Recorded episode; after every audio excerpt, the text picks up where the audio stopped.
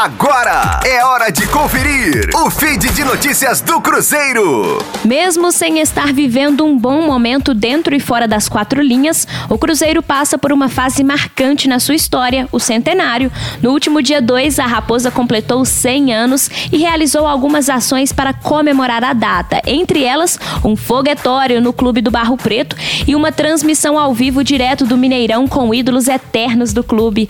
Através dessas festividades, vendas de produtos oficiais e taxas de licenciamento de produtos, o Cruzeiro anunciou que espera arrecadar cerca de um milhão de reais no mês de janeiro. Segundo Henrique Aguiar, gerente de licenciamento de marca e novos negócios, mais novidades serão lançadas pelo clube nos próximos meses, a fim de tornar o ano de 2021 todo festivo para celebrar os 100 anos de história do Cruzeiro.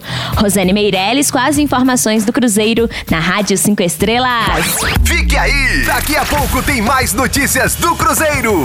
Aqui, Rádio 5 Estrelas.